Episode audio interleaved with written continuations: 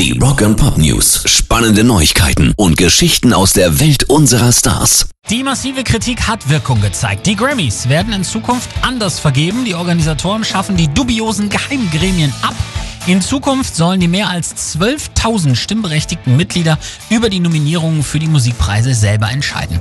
Der Nominierungsprozess der Grammy Academy war vor allem von R&B-Sänger The Weeknd angegangen worden, der eine Verschwörung witterte, als er trotz Rekordeinnahmen im letzten Jahr keinerlei Berücksichtigung bei der Verleihung fand.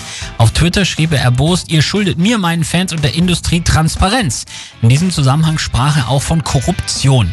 Diesen Vorwurf will die Grammy Academy in politisch ja aufgeheizten Zeiten gerade in der Kulturbranche anscheinend anscheinend nicht stehen lassen.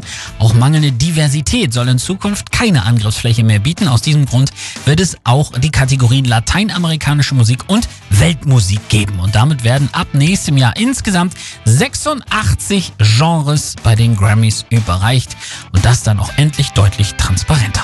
Rock'n'Pop News. Es geht also doch. Ein Politiker muss jetzt knapp eine Million Euro Strafe zahlen, weil er einen Song von Twisted Sister ungefragt genutzt hat.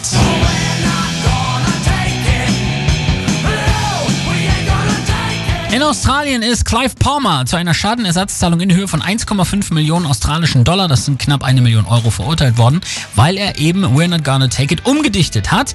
Universal hat die Rechte, hatten von ihm 150.000 Dollar nur gefordert. Er wollte aber maximal 35.000 geben. Dann ging das Ganze vor Gericht. Anwalts- und Gerichtskosten kommen obendrauf. Jetzt zahlt er knapp zehnmal so viel. Das ist dumm gelaufen. Aber was ich mich frage ist, wenn das geht, warum durfte der Trump das dann die ganze Zeit machen, ohne dass er dafür Ärger bekommen hat? Pairs Rock and Pop News.